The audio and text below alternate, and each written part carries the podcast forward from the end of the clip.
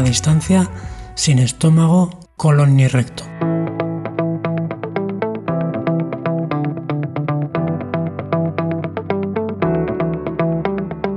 Muy buenas, soy Javier Ayúcar y esto es La Brevet Card, el podcast sobre ciclismo randoner en español.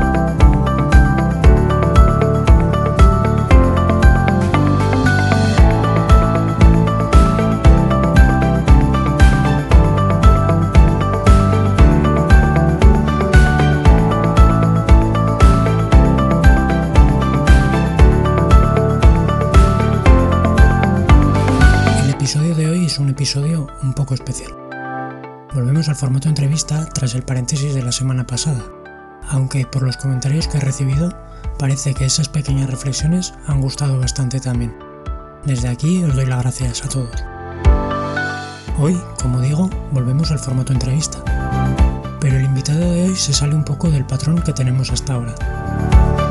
Juan Dual no es un randoner, ni siquiera ha probado todavía el formato brevet, pero sí es un experimentado corredor y ciclista de larga distancia, con pruebas como la kilómetro cero de Madrid a Tarifa o la Gravel Augusta, entre otras. Si fuese por su currículum deportivo, seguramente no me hubiese llamado la atención. Pero lo he querido traer al podcast por otro motivo. Su historia personal y cómo la enlaza con la ultradistancia. Y cómo ambas facetas hacen que sea lo que actualmente es. Juan lleva más de media vida viviendo, como él mismo dice, vacío. Vacío, pero muy lleno de experiencias a la vez, añadiría yo. Prefiero que sea él mismo quien cuente su historia y cómo lo vive en primera persona, antes de adelantar yo muchos más datos. Creo sinceramente que es una entrevista que merece mucho la pena, al margen del tema de la larga distancia que obviamente también tocamos. Te dejo con Juan Dual. Disfruta de sus palabras. Muy buenas tardes, Juan. ¿Qué tal estás? Muy buenas aquí, esperando a ver si cae, si al final cae el tormentón que anunciaban o no cae. Aquí también está así así la cosa. Bueno, Juan Dual, eh, para el que no te conozca, ¿quién es, ¿quién es Juan Dual y cuál es tu trayectoria en la larga distancia? Ahora entraremos un poquito más a fondo en tu, en tu historia personal, que es muy interesante, pero antes de nada, preséntate, rienda suelta. Pues Juan Dual es un tipo, un personajillo, un personajillo de, de Valencia que tiene 38 años y que tiene una serie de condiciones vitales que le han llevado a que a lo largo de los últimos, bueno, tengo 38 años, que a lo largo de los últimos, de los últimos años pues me he tenido que quedar sin unas cuantas piezas, me he quedado sin colon, recto, estómago ni vesícula biliar para lidiar con el cáncer y hablaremos un poco más adelante. Imagino que ahondaremos un poco, pero la presentación lo dejamos aquí. Eh, para evitar desarrollar un cáncer que mató a mi abuela y a mis tíos. Y a través de, todas las cirugías, pues he estado a punto de morir varias ocasiones. Entonces eso me ha permitido aterrizar muchas, muchas, muchas cosas en mi día a día y darme cuenta, gracias a través del deporte, la ultradistancia, eh, de echar muchas horas por ahí en la naturaleza, lo importante que es estar centrado en, el día a día y lo importante que es estar dándote cuenta de lo que tienes alrededor, de, aprovechar y empaparte de cada instante, de la gente que quieres, de tu pareja, amigos, de carreras, entrenamientos del día a día, básicamente. Y todo eso ha sido gracias a atar cirugías con la distancia y como el hecho de que haber pasado cirugías y haber pasado la, y, y completar muchas carreras de distancia tanto en bicicleta como, como en carreras de montaña, como eso motiva a mucha gente que está luchando con el cáncer o con situaciones vitales muy complicadas y que eso resulta que es una motivación muy gorda para el día a día. Entonces son tres pilares de mi día y de mi vida que son, sin los cuales Juan Dual no existiría a día de hoy. Ya son, es mi, es la base de mi vida y ya no, no, no ese concepto sin mí, sin carreras, sin cirugías y sin poder ser un pellizco en el culo a la gente para decir, oye, mira, o sea, si está este tipo que está vacío por ahí haciendo estas cosas por ahí en el mundo, yo no me voy a quedar en el sofá. Entonces, es así, una, una presentación rápida, entre comillas. Bueno, empezamos, empezamos potente. Empezamos fuerte. Digamos que, bueno, me, luego, luego entraremos un poquito al detalle de cómo unes ese paso por quirófano y esas vicisitudes de la vida en forma de enfermedad con, con la ultradistancia. Me, ya me contarás ahora también qué fue antes, si el huevo o la gallina. Pero bueno, ahondando un poquito en, en, tu historia, digamos, personal a nivel, a nivel salud, eh, acabas de, lo has dicho así como por encima, ¿no? Que te, falta la vesícula, el recto, el colon y el estómago. Cuéntanos un poquito eh, ese, ese proceso, porque entiendo que es algo que yo desde luego no conozco a nadie, aparte de a ti ahora, que haya pasado por esta situación. Entonces, eh, llama la atención ya directamente cómo, llevar una vida diaria eh, rutinaria eh, normal, vamos a decir, sin meternos en la, en la faceta deportiva. Entonces, cuéntame un poquito, por favor, pues cómo, cómo sucede todo esto, cómo te van eh, estirpando todos estos órganos. Has contado que es para prevenir eh, la aparición de un cáncer. Entiendo que por una predisposición genética. Exacto, tal, ah, tal, tal, tal y como lo explicas. Eh, a mí con 13 años, bueno, en mi familia hay un componente genético que hace que se desarrolle el cáncer a nivel del tubo digestivo en un torno al 99% de las veces. esto es como comprar todos los números de la lotería y eh, esperar que no te toque. O sea, es como hay que ser un poco cazurro para negar la, evidencia. Los médicos se dan cuenta porque mi abuela y mis tíos fallecen por parte paterna, fallecen todos por el mismo cáncer de colon. Entonces los médicos empiezan a ver que hay una cosa que no está del todo bien en la misma familia con la misma incidencia, el mismo cáncer de manera tan severa. Entonces, para, mm, para intentar un poco entender eso, mi abuelo y mis tíos ya habían fallecido por el cáncer de colon, pero a mi padre era bastante joven, no, había desarrollado el cáncer de colon todavía. Le hacen un test genético y se encuentran que hay un gen que se llama APC que hace que se desarrolle una enfermedad que se llama poliposis familiar múltiple, que es la que hace que se desarrollen cánceres a lo largo del tubo digestivo con mayor o menor incidencia, principalmente en el colon y el recto. Puede llegar al, al duodeno, al yeyuno, al estómago, pero principalmente en el colon y el recto. Eh, para evitar que el, colon, que el cáncer de colon aparezca en mi padre, pues de manera preventiva lo operan. También se dan cuenta que mi primo mayor, hijo de uno de mis tíos que había fallecido por el cáncer de colon, eh, pues también le tuvieron que despiezar para evitar el, desarrollo, el, desarrollo, del cáncer. Entonces, claro, abuela y tíos muertos por el mismo cáncer, mi padre y mi primo de manera preventiva le han quitado el colon o el colon y el recto para evitar el desarrollo. Entonces, claro, haces un cribado genético y ya pues eh, me toca a mí. y entonces con 13 años me hacen unas, unas pruebas genéticas y determinan que yo tengo el gen de manera activa. Entonces yo con 13 años yo ya sabía que a partir de, de ahí pues mi vida iba a cambiar de manera bastante, bastante obvia y bastante importante se pacta con los médicos que a lo largo de, mi vida, yo ahora tengo 38 años, esto me diagnostican con 13, que a lo largo de mi, día, de mi vida pues me iban a tener que hacer pruebas médicas. Eh, unos tubos con cámaras, colonoscopias y gastroscopias, para ir viendo cómo va el avance de la enfermedad. Y entonces, esto desde, desde los 13 años, Y a mí pues ya llega un momento en que para no interrumpir el proceso educativo entre el instituto y la universidad, los médicos me quitan el... Se hace pauta, o sea, no hay ninguna urgencia, ¿eh? simplemente es, todo está perfectamente pactado y pautado. Con 19 años me quitan el colon y el recto, ahí estoy a punto de fallecer, hay un problema intraquirúrgico, me pone una bolsita, llevo una ileostomía durante 8 meses, mientras se cierra toda la zona quirúrgica del, del ano y durante esos ocho meses, pues nada, yo me tengo que ir acostumbrando a hacer caca y hacer una vida relativamente normal o haciendo pues mis necesidades a través de una bolsa. Yo, si tengo que salir de fiesta, no bebo nada de alcohol en ese momento, pero salía de fiesta, jugar a frontón, ir a la playa, o sea, al final tú tienes una serie de herramientas, a mí me diagnostican con 13 años, entonces tú ya creces como personita con eso en el día a día. Entonces no es, para mí no es una cosa traumática porque yo ya sabía con 13 años mi desarrollo psicoemocional como persona dentro de lo que es el mundo, yo ya sabía que a lo largo de mi vida iba a tener que pasar por, por cosas relativamente más o menos traumáticas. Tenía el ejemplo de que mi padre y mi, y mi primo estaban vivos, seguían trabajando, hacían una vida relativamente normal, entonces en mí no tendría que ser muy diferente. Y a ti ya cuentas con esa imagen, ¿no? Esa proyección.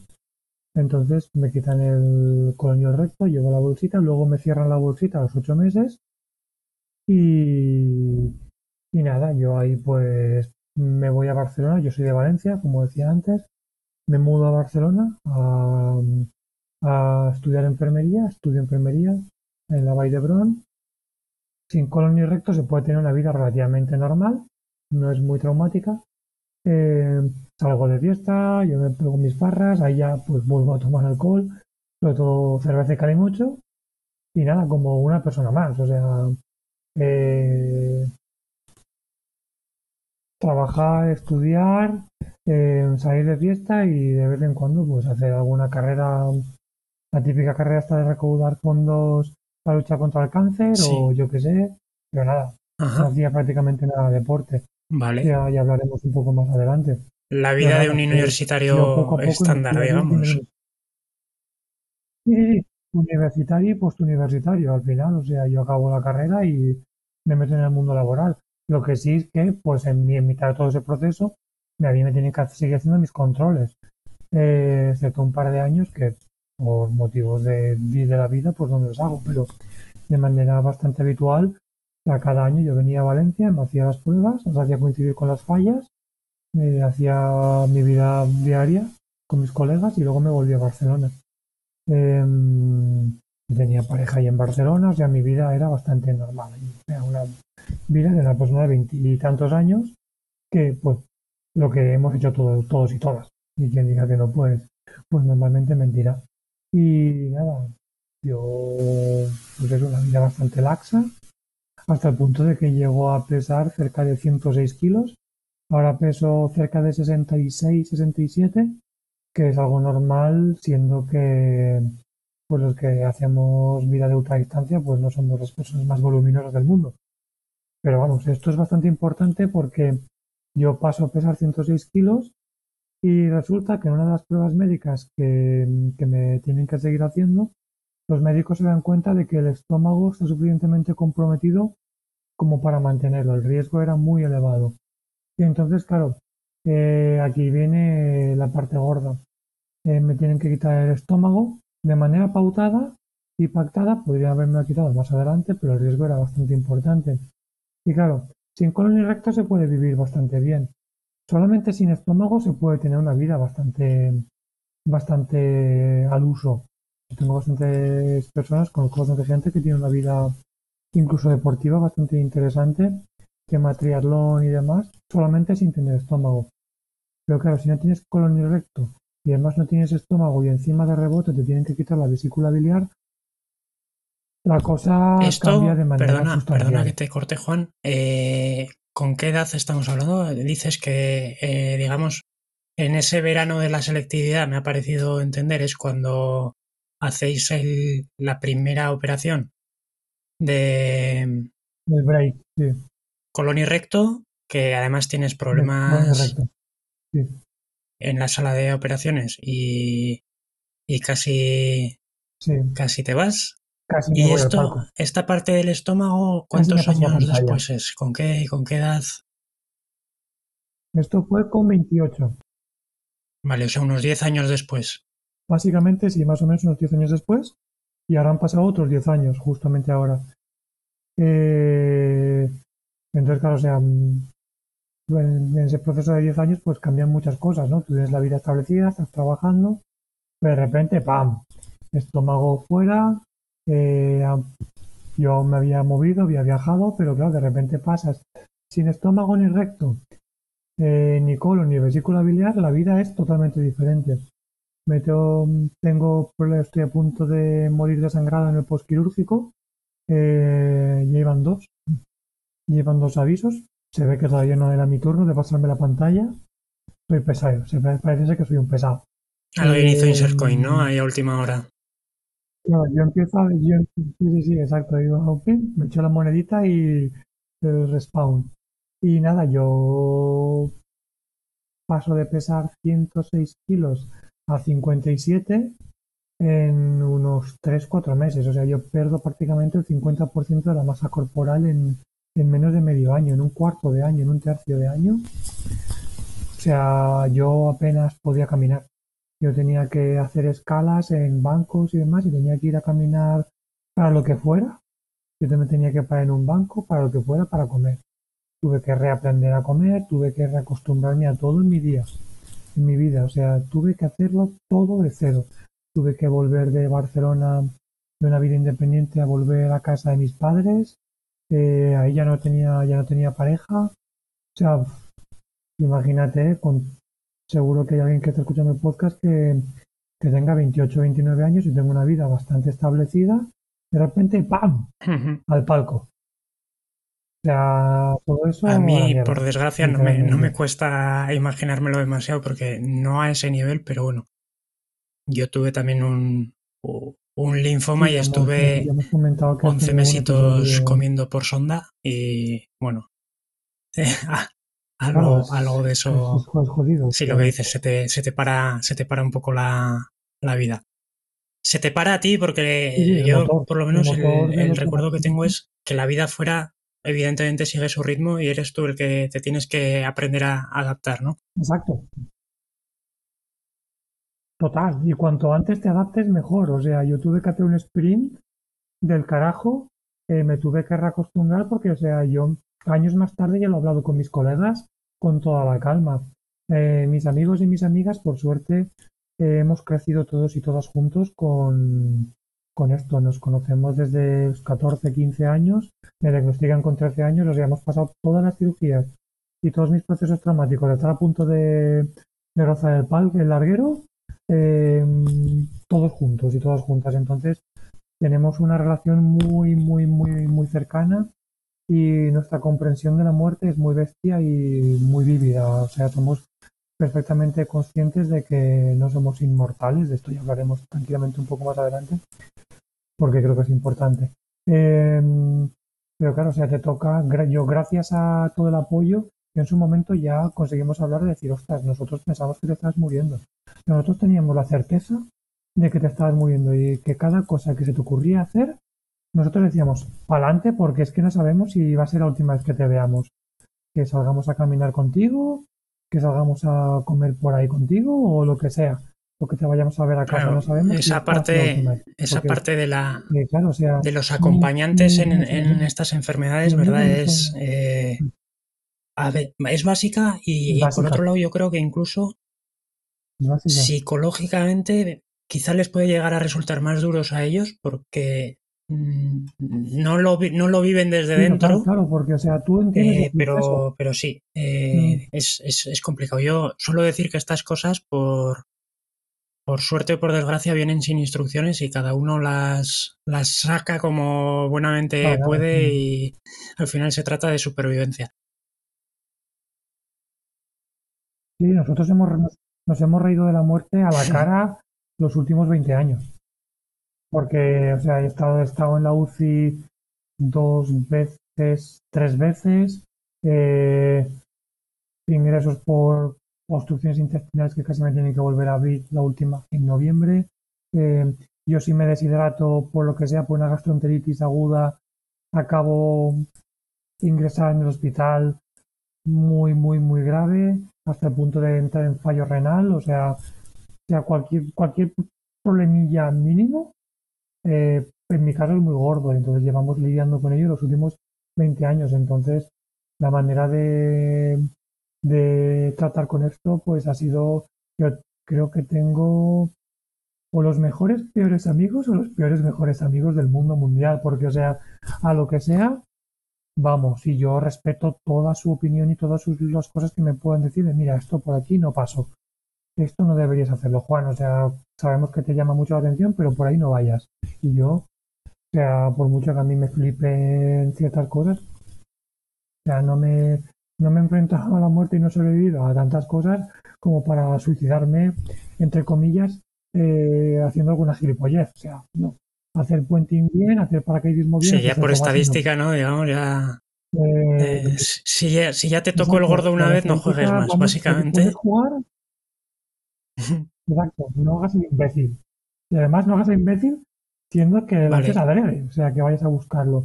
Entonces, claro, gracias a todo este apoyo, pues yo he podido hacer un sprint para recuperarme, porque, como bien decías tú hace un momento, eh, esto te pasa, que tú te pones un momento entre paréntesis, pero es que alrededor todo sigue girando. Alrededor todo sigue girando y cuanto antes te subas a, al tío vivo, a la ruleta, mejor. Porque si no te vas a perder demasiadas cosas y luego rearrancar y retomar los ritmos del día a día de la vida es muy duro, es muy difícil y es muy denso. Entonces yo, claro, me empecé a volver a retomar gracias a la inspiración de colegas, pues volver a, o sea, volver a meterme en el día a día simplemente, ¿eh? a caminar y demás. Y luego pues ahí inicié mi contacto con el deporte, no de ultra distancia o de media distancia, no, mi contacto con la vida deportiva, porque yo hasta entonces había jugado a básquet en el cole, con escuela deportiva y demás, como actividad escolar, pero mi actividad deportiva era nula o inexistente. Que creo que aquí es donde podemos empezar a tratar un poco de, de atar la parte deportiva. De todo lo que estabas diciendo, antes de empezar con... Ahora enlazabas un poquito con, con la vida deportiva, pero antes hay dos dudas de todo lo que has contado, que es, que es mucho, que, que, me, que, quiero, que no quiero quedarme con las dudas. La primera es, eh, ¿a ti te, te diagnostican o te hacen el cribado genético a partir de los 13 años? A partir de ahí supongo que tú empiezas un proceso de asimilación de todo esto y es a los 18. No realmente. ¿no? No, porque no tienes que asimilar nada. Cuando tienes 13 años estás empezando a entender tu posición en el mundo. Ya. No, no sé si me explico. Sí, sí, sí, Es muy diferente si te diagnostican con, no sé con cuántos años te diagnosticaron a ti, pero el golpe es mucho más fuerte con 33 años. Si te diagnostican con 33 años que ya tienes una vida hecha y ya sabes cuál es tu posición en el mundo, o cuál quieres que sea tu posición en el mundo, el golpe es mucho más duro. Con 13 años, lo único que tienes que hacer es ir al cole, hacer los deberes y poco más. Y más hace 20 años. 25 eh, años, que el mundo era completamente diferente. Claro. O sea, en aquella época yo no tenía ni ordenador en casa. entonces, claro, o sea, cuando te diagnostican con eso es como de, vale, bien, ¿Pero esto es lo que hay? Pues es lo que hay. Entonces no tuve que hacer ningún tipo de... O sea, fue algo semiautomático. Exacto, sí, sí, porque es como te dicen esto, es como tienes que... O sea, te puede gustar más o menos hacer deberes. Pero tienes que hacer los deberes, los cuadernillos de Santillana del verano. Pues un poco de eso. O sea, es como de... Con 13 años no tienes... En aquella época, ahora sí que se plantean muchas cosas muy diferentes.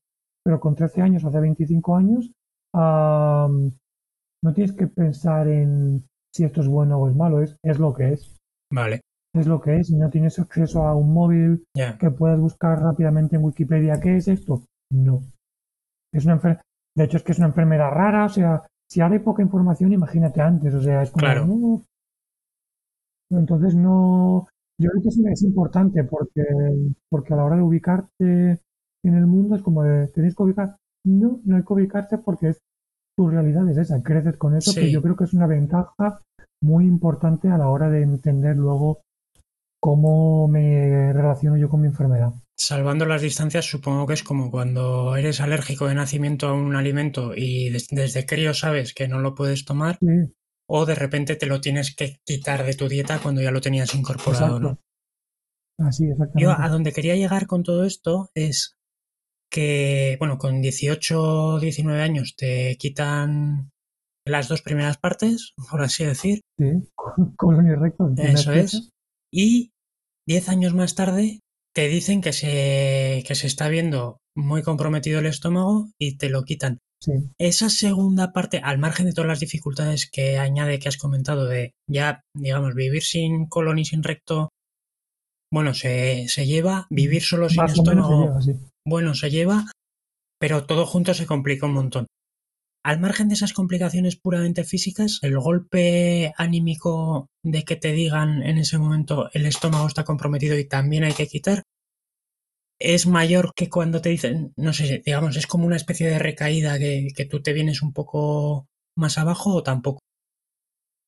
Yo la verdad es que no lo viví como un problema, sabía, o sea, a mí me tienen que hacer controles siempre, o sea, a mí de hecho este año sí me hacen el control y de repente me dicen que el duodeno está mal, esperemos que no, toquemos madera, pero puede ser.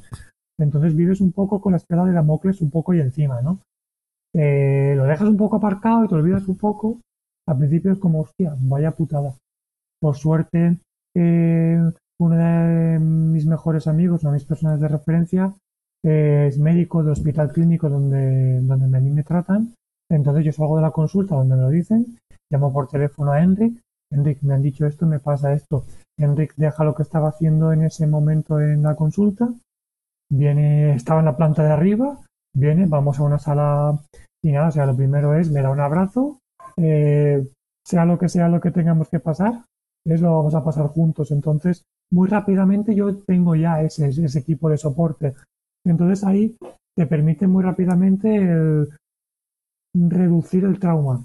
Es una mierda, pero reduces el trauma y sabes que estás en un hospital clínico, que vas a estar en un hospital en el cual conocen a la perfección tu historial médico, em, llevas 20 años, no 10 años prácticamente, no, mentira, 20 años con el mismo personal, que sí, el equipo médico va cambiando porque unos médicos y enfermeras y enfermeros y médicas se van jubilando, pero la base es la misma, ¿no?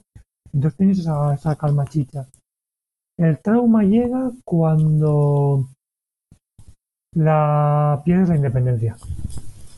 El trauma, la parte jodida es yo estoy viviendo en Barcelona y paso de vivir en Barcelona a volver a casa de mis padres. Ese es el trauma. Vale, sí, más, más porque afecta a tu estilo de vida diario Exacto. que por la parte de salud puramente, ¿no? Sí, sí, sí. Es más duro la parte de cabeza que la parte física, siendo que la parte física es más dura que la parte de cabeza a nivel logístico para la vida diaria. Pero muchas veces con el tema de la ultradistancia, que ya lo trataremos un poco más adelante, muchas veces somos conscientes de que la parte de cabeza tira mucho más que la parte física. Cuando estamos horas encima de la bicicleta, que es como que ya el físico te da igual, o sea, te duele el culo, te duele las piernas, te duele las manos, te duele todo, pero ahí estás, sigues haciendo. Y es más, la cabeza la que empieza a decirte, para o no sé qué o no sé cuántos y eso fue y eso fue. Eh, para mí fue mucho más duro la parte psicológica y mental de tener que perder por completo mi independencia que la parte de estar a punto de morirme otra vez. Interesante interesante esto que cuentas. Vamos a ir poco a poco metiéndonos en, en esto de la ultradistancia de del mundo de la larga distancia deportiva en general me comentabas hace un ratito que para ti, eh, o sea, tu vida no era eh, de, deportista, ni siquiera aficionado. Habías jugado a básquet, eh, cuatro paladas en el frontón y, mm. poco más, ¿no? O sea, un deporte social y, y, poco más. Aquello de Will Smith de jugar al básquet mientras me sacaba el graduado y demás, pues lo justo, o sea, nada. Vale, vale. Y alguna carrera para recaudar fondos, pero nada, un 10K en Barcelona que lo hacía en una hora y veinte, hora y media. Ahora lo hago en 30 y poco, 30 y algo. O sea, nada que ver. Ya, ya. Eh, eh, era básicamente algo social, algo puramente social. Vale. O sea, no tiene nada. Era un gordito feliz. Y no era aquello de que me siento gordo y tal. No, no, no, era como de. Yo soy la misma persona, básicamente. Ahora soy un gordito de mente, pero soy la misma persona. Lo que pasa es que soy una persona que pesa la mitad. Eh, no era aquello de, ostras, es que me veo gordo. No, no, no, no. Yo si me tenía que comer un, que, comer un kebab. Eras plenamente feliz con tu. Consciente de, y consciente de que comía como el culo. Eh, ¿Y en qué momento te, te cae la ficha de, de, la ultradistancia? ¿En qué momento decides probar o en qué momento lo pruebas por casualidad y dices, ostras, esto, esto es lo mío, me ha enganchado? ¿Tiene algo que ver con todo, con todas tus vivencias? ¿Es un momento de introspección o es algo independiente? es un bicho que nos ha picado a todos y a todas de una manera o de otra. Eh, yo, como comentaba antes, yo no podía caminar más de 100 metros sin hacer escalas. Yo, claro, tenía 28 años, me había movido por Europa haciendo mochilero. O sea, no existía Netflix. Era como de. Estaba en casa de mis padres otra vez, era como de. ¿Qué mierda? O sea, con 28 años no voy a quedar yo esperando a que me cuenten las cosas. ¿Estamos juntos o qué? Entonces mi cabeza tiraba mucho para adelante, tiraba mucho para adelante, pero mi cuerpo no respondía. Entonces sí que es cierto que en aquella época era cuando empezaba el boom del running. Yo estaba en Valencia y empezaba el boom del running, era como de todo el mundo empezaba a correr. Y mis amigas y mis amigos no iban a ser menos. Y claro, em, yo veía que, ellos y ellas a través del deporte, sin hacer que hacían ultradistancia, pero haciendo sus carrerillas, perdón, pues calmaban mucho la cabeza. Entonces, cuando estábamos hablando de nuestras cosas, porque todo el mundo tenía sus problemas, pues los, los que los y las que corrían, los demonios internos los dejaban muy calmados. Entonces fue como de, yo empecé a caos y en aquel momento me había mudado a vivir a Alicante para estar con mi abuelo y con mi tío echándoles una mano en casa y un día pues decidí salir a caminar, simplemente sin parar por el paso de Canalejas, una ciudad completamente llana, sin ningún tipo de, intención de correr ni nada, simplemente por el hecho de caminar sin parar. Eh, me pongo las zapatillas de cuando corría las carreras aquellas de 10 kilómetros, el pie no adelgaza, pero el pie se mantiene más o menos igual, no, el pie no cambia de talla. Y yo cuando acabo de caminar ese día, acabo hecho polvo, acabo destrozado, creo que hice como dos kilómetros en una hora y pico. O sea, a lo mejor la imagen desde fuera, si me hubiesen grabado con un dron o con una o con una cámara desde fuera, la imagen habría sido lamentable de un zombie arrastrándose. Pero oye, yo llegué a casa y sobre todo llegué a casa muy cansado, pero con ganas de comer y con la cabeza muy calmada. Y me fui a dormir del tirón. ¡Pam! Caí como una piedra después de cenar. Al día siguiente hice exactamente lo mismo, sin intentar levantar los pies del suelo, ni intentar trotar ni correr. Al tercer día dije, bueno, no está tan mal. Vamos a intentar alternar. Y empecé a intentar alternar al caminar con el correr. Correr, llámalo correr, llámalo trotar, llámalo. Tras, Anda rápido. un poco más rápido, exacto.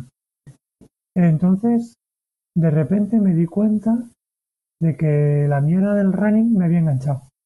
Me había picado el bicho de correr y a través del dicho de correr cada vez comía más, cada vez ganaba más fuerza, ganaba más resistencia y era capaz de hacer más cosas. Entonces, claro, de repente te metes en una espiral de, de meterte en trance y demás, de estar corriendo de repente en 3-4 semanas cerca de 50 kilómetros semanales. Que eso pues es una barbaridad. Teniendo en cuenta que en cosa de en cosa de cuatro meses había corrido mi primera media maratón, la media maratón de Barcelona, en dos horas, que ni tan mal. Eh, me mudo a vivir a Inglaterra. Eh, yo tengo amigos que a día de hoy no corren una media maratón en, un proceso normal y corriente en dos horas. Eh, yo habían pasado seis, seis, meses después de la cirugía, siete meses, perdón, y había corrido en febrero de 2012, creo que fue 2013, la media maratón de Barcelona. Eh, me mudo a vivir a Inglaterra a un pueblo en medio de la nada donde solamente tenía que correr, comer, trabajar y vivir. Y dormir, perdón. O sea, era el proceso. Y a través de eso eh, me meto en el mundo de las carreras de montaña y cada vez voy aumentando distancias. 5, 10, 15, 20, 25, 30, 35. O sea, carreras que ya no eran dos horas corriendo. A lo mejor estabas corriendo 3, 4, 5, 6 horas con la simple finalidad de correr porque yo estaba vivo porque hacía unos meses, unos años, yo no podía hacer eso. Básicamente porque podías, ¿no? Porque podía y porque antes no podía. Eh, eso sucede antes del mundo de los influencers y las influencers, las redes sociales, todo eso no había explotado. Por suerte era un mundo bastante calmado. Era un pueblo de 900 habitantes, había más vacas y humanos, hay ovejas que humanos. Entonces yo, pues simplemente yo tenía que trabajar y en el pueblo de 900 habitantes sabía mi jefa sabía lo que me pasaba, mi entrenador de aquella época y los colegas. Y ya está, que eran como hermanos para mí. Eran, bueno, eran hermanos para mí. Y lo siguen siendo, me han cuidado muchísimo. Entonces yo no corría, iba contando mis cosas, yo no daba conferencias, eh, no había escrito libros, no había hecho del mundo del influencerismo parte de mi vida. Eh, porque no consideraba que tuviese que contarle nada a nadie. Yo simplemente estaba vivo y corría porque estaba vivo. Entonces, en una de aquellas, una compañía de equipo eh, me, viene en la carrera, yo acababa las carreras último o penúltimo, me daba exactamente igual. Yo corría y llegaba, hacíamos una barbacoa y luego cada muchulos olivo. Y en una de aquellas, Betina me viene y me pregunta que por qué mierda sigo yo corriendo si sé que voy a acabar el último y que se ha aquí roto en mi cabeza. ¿Por qué sigo haciendo esto? ¿no? O sea, o sea no estoy mejorando. es un hecho eh, real. algo visto sobre todo, sobre todo desde el punto de vista de una mente competitiva, ¿no? Digamos. Exacto, era como de, sí, o sea, estás mejorando porque aumentas distancia, pero no estás mejorando a nivel competitivo y demás, o sea, y era, mira, Betina, a mí me pasa esto. Y ahora estábamos todos los miembros y todo, toda la gente del equipo, eh, mira, Betina, y ya luego extensible al resto. Em, que sepáis que a mí me pasa esto, no tengo colon recto, estómago ni vesícula biliar, estoy a punto de morirme dos veces y estoy vivo. Y gracias a estar vivo, pues estoy corriendo aquí, estoy rodeado de gente maravillosa como vosotros y como vosotras, disfrutando de experiencias que hace dos años jamás se me habría ocurrido esto. Jamás, jamás, jamás.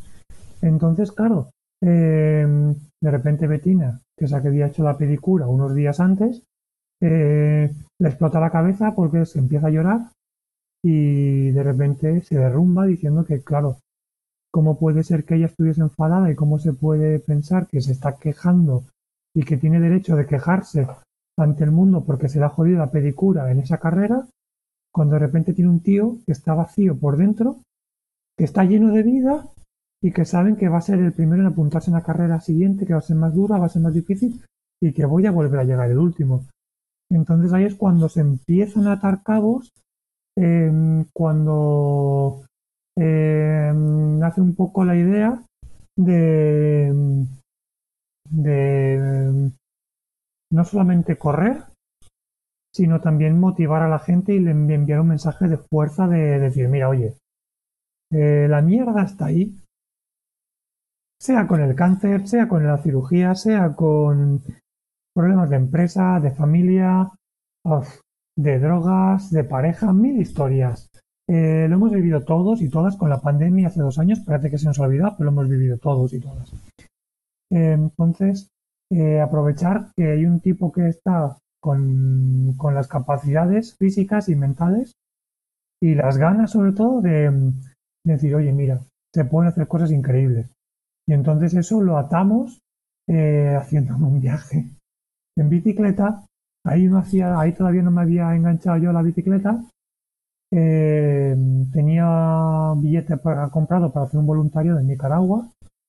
Y de repente entonces me encuentro hablando con, uno de mis amigos de allí, de, mis, de uno de mis hermanos de allí, eh, que tienen un, forma parte de un equipo de downhill femenino. Y fue como de, ostras, Steph, eh, ¿Algún viaje por Latinoamérica visitando mm, fundaciones oncológicas, hospitales, universidades, universidades contándolo a través de YouTube que empezaba a crecer y explicando cómo es la vida de una persona que está vacía por dentro a lo largo de Latinoamérica. Luego me dijo, hostia, Juan, tú estás loco, tú estás fatal. Pero sabía que lo iba a hacer. Entonces, nada, hicimos un crowdfunding, recaudamos fondos y sumado a eso a mis ahorros y luego pues a conferencias que fui dando por ahí, pues yo estuve dos años y medio viajando desde Nicaragua hasta Ushuaia por todos los Andes, dos años y medio, recorriendo en bicicleta, nada que ver con el estilo de light packing, light de, viaje ligero de ahora. El forja, el forja old school, ¿no? Forjas clásicas, sí, sí, old school, una bicicleta que pesaba 60 kilos, con toda la equipación, yo pesaba 60 y pico. Claro, o sea, yo me llevaba toda la casa encima. Ordenador para currar, para trabajar con los vídeos de YouTube, eh, ropa de verano, ropa de invierno, tienda de campaña, cosas para comer, la mm, despensa para comer, o sea, todo. Todo. Y nada, dos años y medio por todos los Andes, pues eso, viajando y recorriendo todos los Andes, viajando por, por allí y visitando fundaciones oncológicas, hospitales, en universidades, institutos, eh, abriéndolas, llamándolas a todas las puertas de todas aquellas personas y toda aquella gente que quisieran escuchar mi, historia y quisieran entender que había un tarao, literalmente un tarao, que estaba viajando por el mundo vacío y que no se iba a parar, no se iba a parar porque se sentía muy vivo y que tenía muchas ganas de ir más allá. Entonces, pues eso empezó a llamar la atención de, de empresas, de patrocinadores y demás, de prensa. Llegó un momento en que, claro, de repente el boom de prensa, redes sociales, deportivo y demás empieza a abrir el abanico.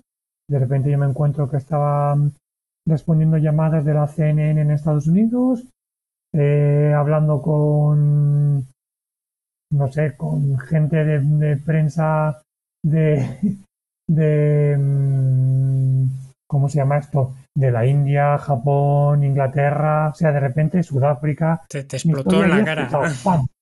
Sí, sí, sí, sí. Me explotó en la cara y de repente eh, fue curioso, a la vez que triste, un poco, ver que, que en todo el mundo la gente, tú ahora escribes Juan Dual y pues tienes un montón de prensa, Red Bull, eh, ya te digo, CNN, un montón de historias. Menos aquí. Gente que se quería hacer eco de, de, mi historia. Pero luego llegabas a España, yo llegué a España después de todo aquello, del viaje yo llegué hasta Ushuaia y volví a España. Y era como de, ¿quién es este? ¿Quién es esta persona? Y fue como de, ostras, fue duro entre comillas, pero fue como de, oye, pues mola, porque al final a mí eso no me representa, a mí una red social no me representa, a mí me, me representa lo que hago en el día a día. Que yo entiendo que haya mucha gente que quiera vivir de ser influencer y demás, pero yo prefiero seguir remando y seguir partiéndome los cuernos para seguir enseñando y llamar a las puertas de, oye, mm, patrocinadores, a que a día de hoy, pues eso ya está completamente trazado y cuento con con un montón de, gente detrás, que ya no es gente detrás, gente con la que camino de lado y que ya no son mis patrocinadores, son mis amigos y mis amigas. Desde Bielo, Suelta Freno, que son la, base con la bicicleta, a Geosmina o Armax, eh, Suelta, en, somos deportistas, o sea, tengo un, una, una base. Un equipo, eh, casi, ¿no? Digamos, detrás. bueno, detrás o al lado. No son patrocinadores, que son gente que yo ahora, por ejemplo, nos vamos a trabajar a la quebranta huesos a poner un stand con Bielo y con Q365, pero yo me voy a casa de Juan Patiño, que es uno de mis principales patrocinadores con Somos Deportistas, y que sus hijas, que a mí esto me alucina y me emociona cada día, o sea, el requisito de que yo vaya a su casa, porque me quedo en su casa, no me quedo en un hotel, eh, es que Juan haga una tortilla de patata y que cocine en casa. yo tengo mi habitación en su casa, entonces ya no tengo patrocinadores. O sea, ha llegado un momento en que sí, te has partido los cuernos enviar mails y demás. Que sí, estás en equipo de Sunto, de Merrell, bla, bla, bla. Pero ya no son equipo, son familia. Ya. Y entonces eso hace que sea todo muchísimo más fácil y se convierte en un ecosistema precioso, con el cual, pues, hacer el día a día de lo que vamos a hablar y nos vamos a meter un poco más eh, más dentro de hacer el tema de la ultradistancia encima de una bicicleta, correr por la montaña, algo completamente orgánico en el cual yo solamente tenga que entrenar y llamar a mi entrenador en root y decirle, eh, Rafa, voy a preparar esto, ¿cómo lo hacemos? Vamos para adelante. Entonces, eh, es algo que es muy, muy, muy, muy, muy bonito. O sea, yo no tengo patrocinadores, yo tengo amigos y amigas y a mí eso me flipa porque, o sea, nutrición con heroico, no sé qué, que parece que le esté empezando a soltar marcas porque sí, pero no. Es que realmente, es que son familia, o sea, es que es como son gente que ellos ponen la mano en el fuego por mí y yo pongo la mano en el fuego por ellos. O sea, cualquier cosa que tengan algún tipo de problema, por ejemplo, eh, José de Suelta Freno, pues está lesionado, está jodido y no puede venir a Viella, a la Viella Cycling Tour. Pero es como de hostia, de todo lo que sea necesario para que él pueda recuperarse de una lesión, va a contar con mi apoyo, porque ya he estado en la mierda. Y ahora no estoy en la mierda, entonces quiero que él no esté en la mierda, entonces todo lo que sea necesario eh, va a estar de mi mano. Y está de mi mano es como, oye, lo que necesites, vamos para adelante. Y eso hace muy, muy, muy, muy fácil meterte en trastadas tan bestias como pueda ser eh, kilómetro cero, Gravel Augusta o que yo me muevo a las carreras en bicicleta. Que yo he decidido, pues yo no tengo carnet de conducir y por compromiso medioambiental y ecológico personal, eh, dentro de lo posible voy a las carreras en bicicleta. Me he plantado en la línea de salida de UTMB en Valdarán o en otras carreras de carreras a pie, viajando con, la bicicleta a la línea de salida. Eh, porque creo firmemente que es necesario tener un compromiso con el medio ambiente y entonces es muy, muy, muy fácil con ese, ese ecosistema tan bonito que ya no son marcas, sino que son personas, es muy, muy, muy fácil hacer esto. Y entonces puedes dar pie a poder hablar em, con toda la calma de la ultradistancia en bicicleta. Que yo creo que es el siguiente paso en la conversación. Sí, sí. Eh, la verdad que, te oigo y me, me, surgen muchas dudas de todo este proceso tan. Lo has resumido en, en un ratito, pero son muchos años todo esto.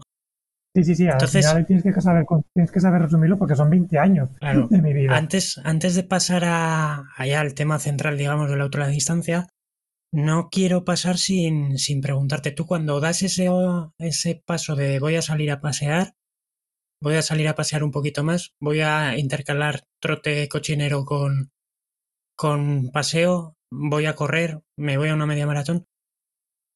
Ahí eh, tu cuerpo porque estás vacío, tu cuerpo cómo asimila y cómo responde a esto, eh, cómo son esos primeros pasos y esas primeras sensaciones de afrontar el, esfuerzo físico.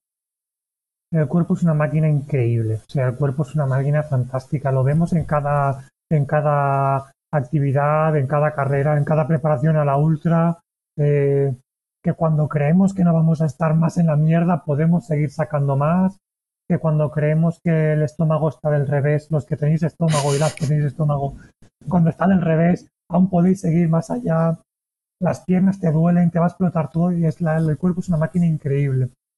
Si a eso le sumamos la maravilla de, de la sanidad pública, es algo que yo llevo siempre a fuego, o sea, la protección de la sanidad pública y todo el trabajo que, han hecho conmigo concienzudo y toda la protección que, que me hacen, solamente está de mi paso eh, hacer caso, hacer caso al equipo de nutrición y de, y de endocrinología del Hospital Clínico de Valencia y entender que tengo que empezar a comer eh, en pequeñas porciones todo el rato y entender que tengo que escuchar a mi cuerpo y poco a poco pues eh, yo no puedo comer grandes cantidades entonces es poco a poco pequeñas dosis entonces, claro, cuando vas incrementando pequeñas dosis, incrementando eso y el cuerpo lo va asimilando, eh, pasas de estar luchando por sobrevivir a estar luchar, estar recordando que, oye, solamente tienes que comer. Solamente tienes que comer, porque el resto es muy divertido. El resto es muy divertido, porque de repente estás trotando, eh, tu cuerpo recupera masa muscular, tienes más fuerza, puedes llegar más lejos, eh, de repente te encuentras corriendo más que tus amigos y tus amigas que corrían y que te inspiraban. Y de repente, eh, los ejemplos fundamentales que tenía yo en esa época y que siguen siendo pilares fundamentales de mi día a día son Víctor y Vicky. Víctor hacía, hace y hacía ultra distancia de montaña, ahora un poco menos porque padre de dos criaturas preciosas, y Vicky, pues porque ha decidido desconectarse un poco de eso, hacer más entrenamiento de fuerza y demás, pero ha preferido. Pero de repente, Vicky se quedó en 15 kilómetros, que fue su culmen, y de repente yo, yo, yo ya he corrido más de 100 kilómetros. O sea, yo le hago 10 veces lo que corría ella. Y hago mucha más distancia de lo que corría Víctor. Y encima suma la bicicleta, entrenamiento de fuerza. Entonces, el cuerpo se adapta. El cuerpo se adapta.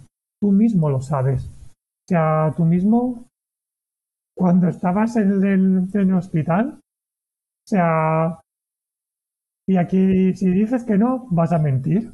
Y eso está feo. Eh, piensas que esto es la última mierda. O sea, eh, quimios, radios, tratamientos, no sé qué, y dices, joder, yo no puedo más. Yo no puedo más, yo no quiero comer más, esto me va a sentar mal. Eh, y poco a poco, tú crees que estás en la mierda, pero van pasando los días y estás en la mierda, pero no estás tan en la mierda. Y poco a poco empezamos a navegar y aprender a nadar, a correr y a pedalear en la mierda. Y somos supervivientes de eso. Y creo que tanto tú como yo somos capaces de, decir al resto de gente que dices, oye, sí, pero estás en la mierda. Pero recuerda que estás saliendo de eso y lo que creías que te iba a hundir en la miseria hace 10 años o hace 5 años con una ruptura sentimental, con un problema con la universidad, te han despedido del trabajo, pero mírate, estás aquí y tú estás preparando. París, Brevet París, yo sigo con la ultradistancia intentando meter ficha para, para estar en las mejores condiciones posibles para Gravel del Fuego el año que viene en Patagonia y decir, joder, eh, ni tan mal, o sea, ni tan mal. Eh, entonces, el cuerpo se acostumbra, el cuerpo es una máquina preciosa y lo único que tienes que acordarte es que tienes un montón de herramientas. Y esas herramientas se transforman en tu mejor aliada en el día a día cuando estás eh, trabajando, estudiando, en tu relación con, tu pareja, entrenando o directamente en las carreras o en las preparaciones para eventos muy gordos. Es así de sencillo. O sea, yo lo aterrizo lo más básico, porque todos y todas tenemos esas herramientas. Todos y todas. es algo que doy conferencias motivacionales, algo por lo que me, me contratan empresas. Eh, si hay alguien que escuche esta, este, esta, este podcast y quiere contratarme, pues esto se puede aterrizar de maneras muy, muy, muy amplias. Pero bueno, fuera de, fuera de coñas, no tan coñas, eh, todos hemos pasado y todas hemos pasado por cosas muy gordas y todos y todas tenemos una serie, de herramientas que es básico y fundamental no olvidar. Y recordar que esas herramientas están ahí siempre. Y cuando sabes que esas herramientas están ahí siempre, por mucho que estés muy mal, es relativamente fácil coger esta multiherramienta o coger esta llave Allen o coger el troncha cadenas para reparar esa parte de tu vida que ahora mismo no funciona. Así de sencillo. Perfecto. Yo no tengo nada más que añadir. Perdón por el, por el alegato de intensidad, pero no, no, no, no. con estas cosas no, no, sea, no tengo, no tengo otra manera de verlo. O sea, es intensidad porque yo creo que es la manera de que la gente lo aterrice en casa. ¿No crees además? A mí no, me a mí no me lo han enseñado y creo que es importante que yo en algún momento me cansaré de esto o me moriré, porque todos nos morimos. Y creo que es importante que eso se quede grabado en la gente y pueda ese mensaje ser capaz de ser trasladado por otras personas que lo hayan escuchado y que yo me pueda desvincular. Creo que es muy necesario. Entonces, por eso es necesario que sea muy intenso. ¿No crees además que después de los procesos y de la gravedad de las no sé si llamarlo enfermedad o, es una enfermedad, es una enfermedad rara. Sí, bueno, síndrome o no, no sabía cómo, cómo, se denomina. Sí, sí, es una enfermedad. Aprendes de alguna manera a relativizar también. Sí, sí, total, o sea, tienes problemas muy gordos, por ejemplo, en kilómetro cero, o sea, casi me quedo fuera de carrera por una avería mecánica gorda. Pero entre que tengo un equipo de gente maravillosa y que acá, o sea, obviamente lloras, te emocionas, dices, mierda, yo quiero acabar esto. Pero te das cuenta que es muy rápido. Pero si no lo acabo tampoco es tan grave, ¿no? Es... No es el final del mundo. Eso es. No es el final del mundo. Voy a hacer lo posible para que la gente que sigue en esto em, pueda seguir adelante. Voy a mover los contactos necesarios por si hay algún problema de lo que sea, aterrizarlo. Y, y luego, pues al final resulta que lo que era tan grave lo puede solucionar. Es un problema mecánico. Y lo mismo que yo he tenido problemas mecánicos a nivel digestivo, la bicicleta también tiene problemas mecánicos. Entonces es como, vale, sí, ya despierto a mi mecánico, a José de Suelta Freno. Gracias, José. Cuando escuches esto, vas a, o sea, mil gracias, te debo mil cosas. Muchísimas cosas. Nacho también, pero al que desperté, por desgracia para él y por suerte para Nacho, fue a José. Y entre, y entre José y Jaime, con una videollamada a las 8 de la mañana solucionamos un problema mecánico. Que al final no es más que eso, no es más que un problema, que no es definitivo. Y al día siguiente estábamos en ruta. Sí, sí. Eso, y por otro lado, y ya por cerrar, digamos, este capítulo e irnos un poquito a la, a la ultradistancia, otra de las cosas que yo tengo, digamos, como herramienta, ¿no? Con lo que decías es cuando estás en esa crisis, eh, que estás eh, en lo más fondo del, del, charco de mierda. Sí, sí, lo más profundo, lo, más, lo más miserable. Me lo, me lo, llevo al deporte, pero aplicable a cualquier, a cualquier ámbito de la vida, ¿no? Y dices, sí. hostia, ¿quién me mandaría a mí meterme en esta embarcada, en este fregado? Sí, Pero vuelves un poco a lo que decías al principio. Estoy aquí primero porque lo he decidido yo y segundo porque puedo. Mi recurso más importante con eso, por ejemplo, es cada vez, porque es que casi cada dos años, más o menos en la estadística, acabo ingresado grave en el hospital. De estar una semana sin poder salir. Entonces, es mi recuerdo de, joder, hace, la última fue este noviembre.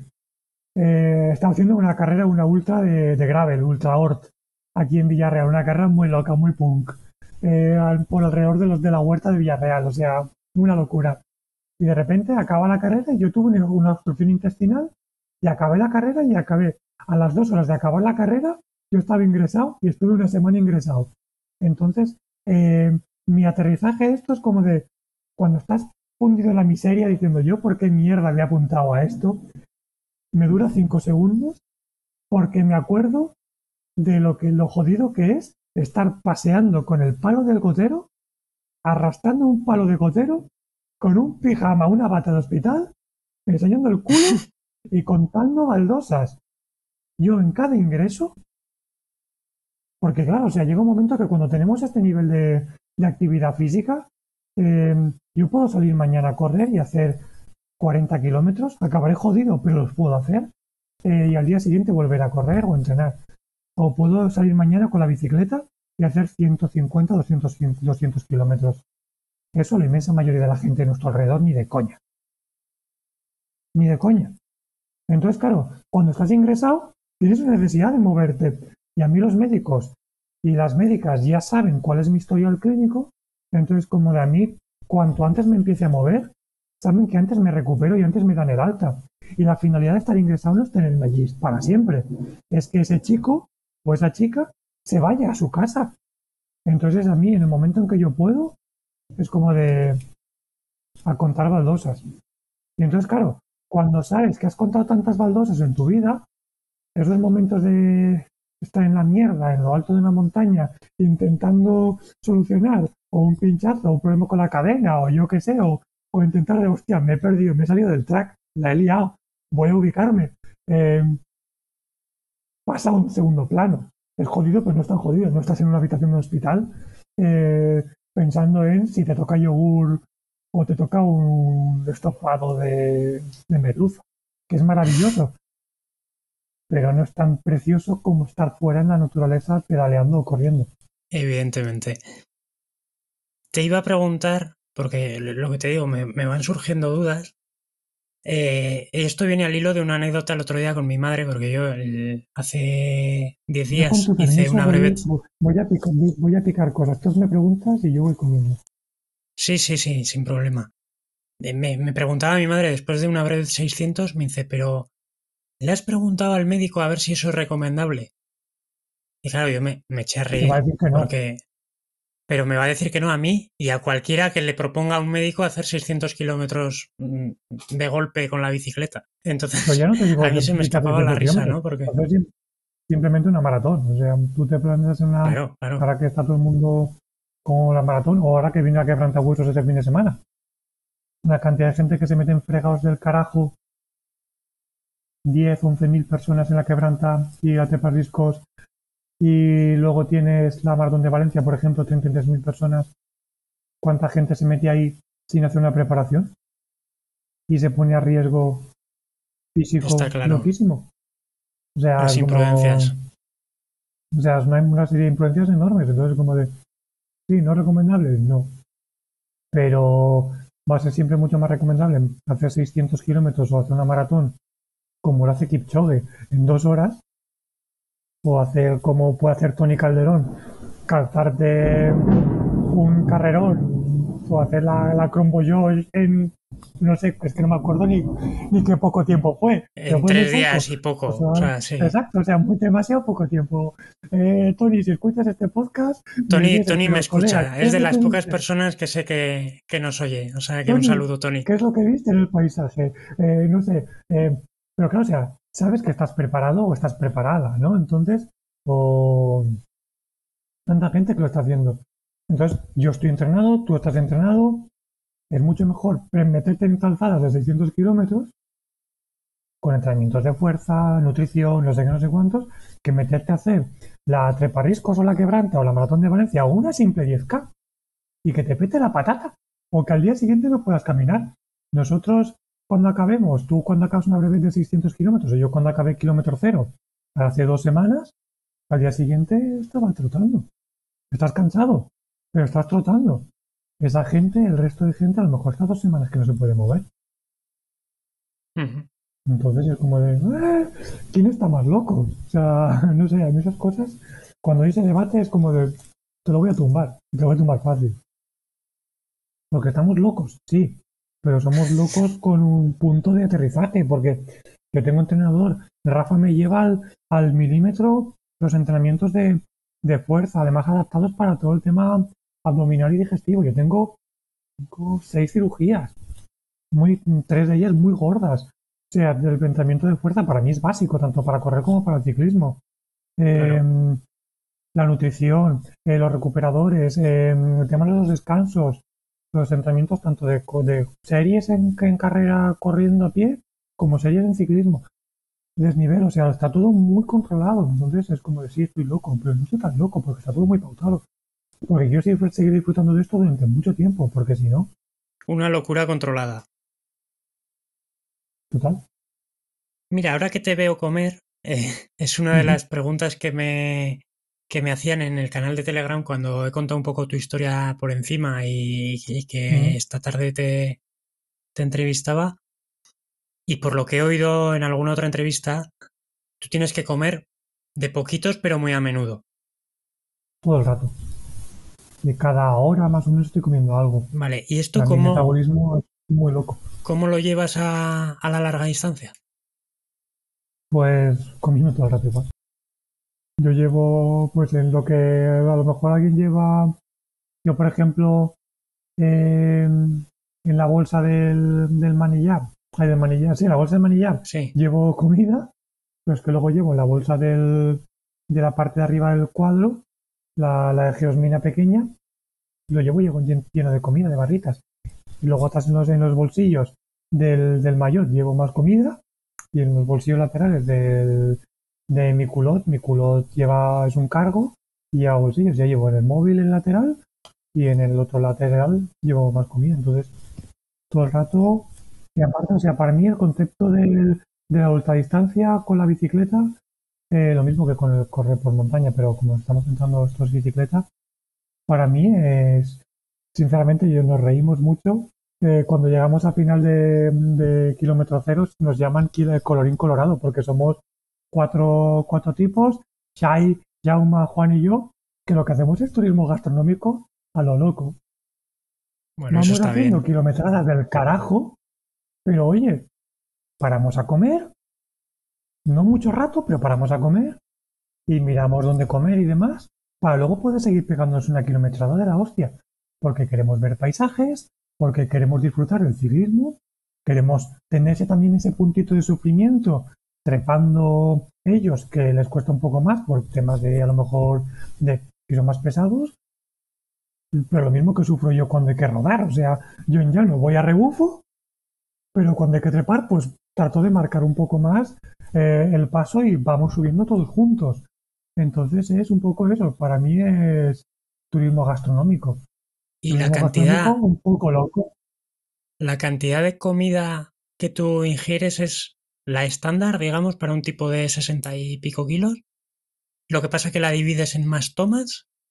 O comes más o comes menos. Como más, como más a la larga, como más. O sea, si tú me pones la cantidad de ingestas que hago yo diariamente comparada con una persona que haga a lo mejor el mismo tipo de ejercicio que yo, yo creo que como más.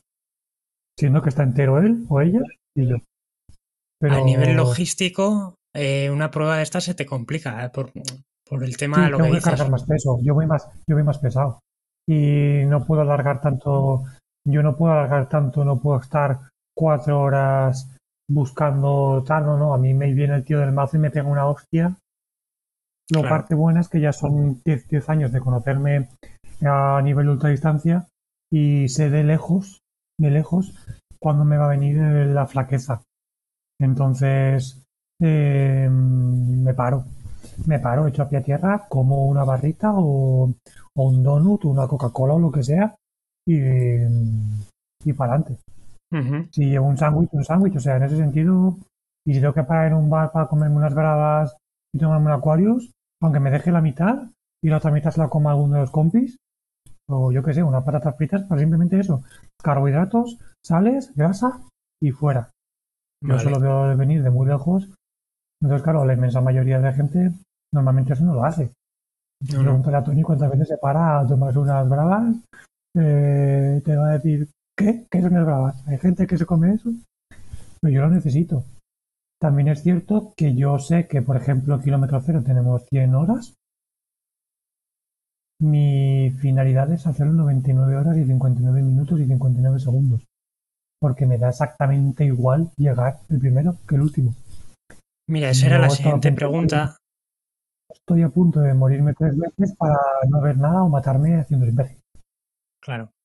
Esa era la siguiente pregunta porque eh, ya sabes que este podcast eh, trata sobre todo del mundo randonero y brevetero, que huye mucho, la filosofía es cero competitiva.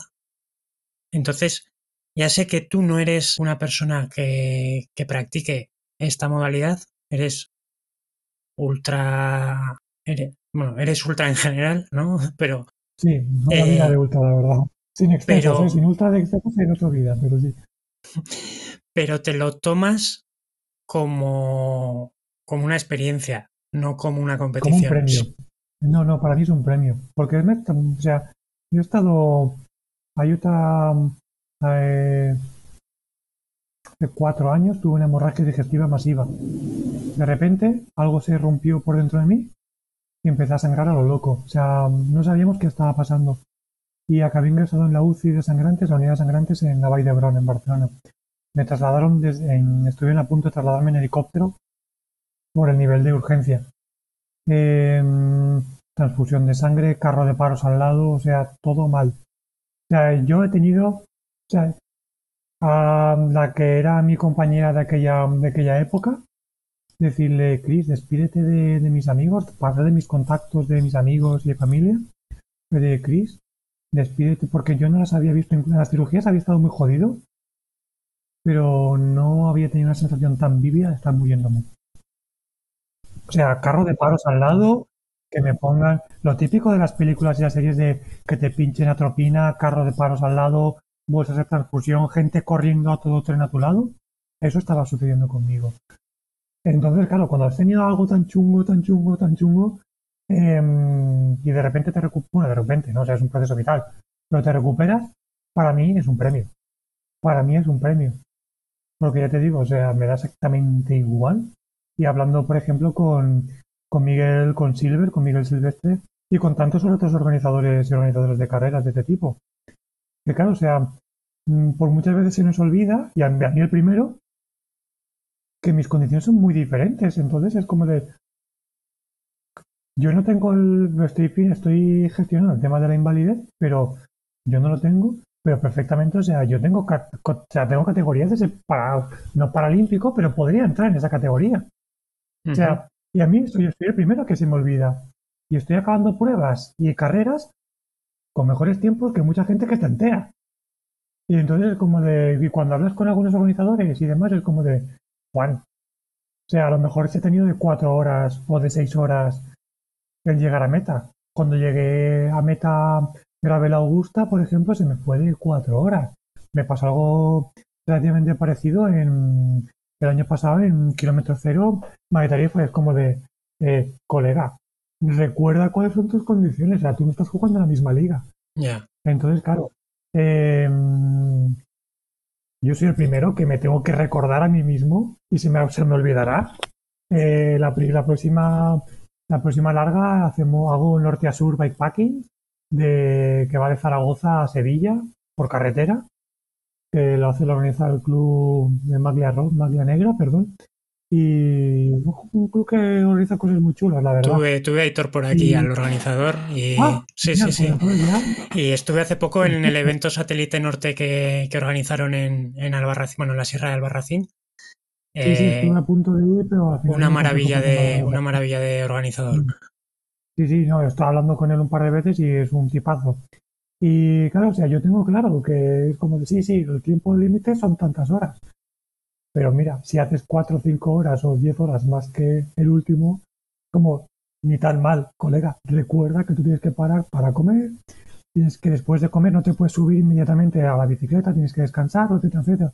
Entonces eso hace que se prolongue mucho ciertas actividades. Entonces como de, vale. O sea, yo soy el que cumple el cupo de Paralímpico o de, de la parte esta de inclusión, ¿no? De, vale, tienes tienes la paridad, pero te falta un tullido. Pues yo soy el tullido que va a ir a tu carrera y que se le, se le va a olvidar que está tullido, pero recordárselo. Pues soy ese. Vale, te, te iba a preguntar, eh, además de, de que para ti es un premio, ¿no? Lo que dices, acabar y, y tal, eh, ¿qué es para ti la larga distancia?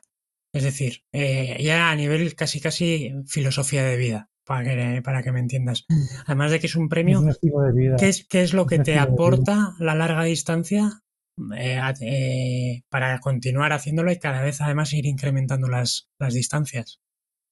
Yo he hecho cada, cada día, cada día, cada día de mi vida, he hecho de no he hecho de menos, pero sí que pienso en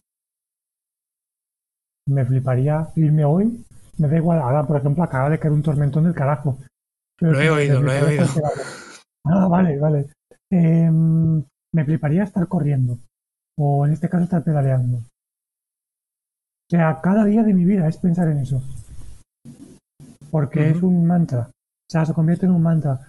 Se convierte en un espacio en el cual te pone en tu sitio tan rápido, por mucho que hayas entrenado, por mucho que seas la persona más fuerte o lo que sea, de repente en cualquier momento estás subiendo la montaña al puerto más alto y estás más de 5.000 metros con la bicicleta cuando hice el viaje por Latinoamérica y te sientes la persona más pequeña del mundo, te pone en tu sitio rápidamente, o sea, es toda esta gente que tiene las ínfulas de es que no sé qué, no sé cuántos. Y en el momento en que empiezas a ser consciente de tu sitio en el mundo, se te un montón de cosas, eh, la vida pasa a otro, otro plano.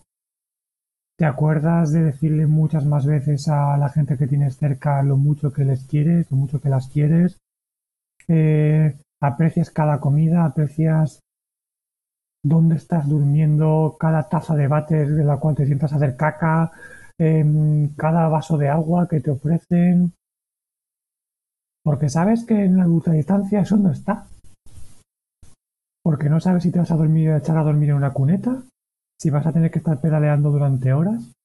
si donde creías que esa gasolinera donde ibas a poder comer eh, está abierto o no está abierto.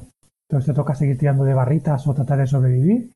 Em, si donde creías que ibas a comerte algo y sentarte en la taza de váter para hacer caca y cargar el móvil,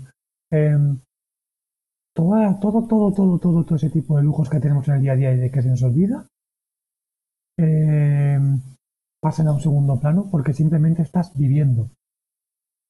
Y algo muy importante, que yo creo que es básico, que terminas de aterrizar la capacidad de ser consciente de que no eres inmortal. Y yo eso lo vinculo mucho con las cirugías. Que a lo mejor hay mucha gente que también lo aterriza por ahí, con experiencias que haya tenido pedaleando. Pero te das plenamente consciente de lo mortal y lo frágil que eres. Y eso es un auténtico premio.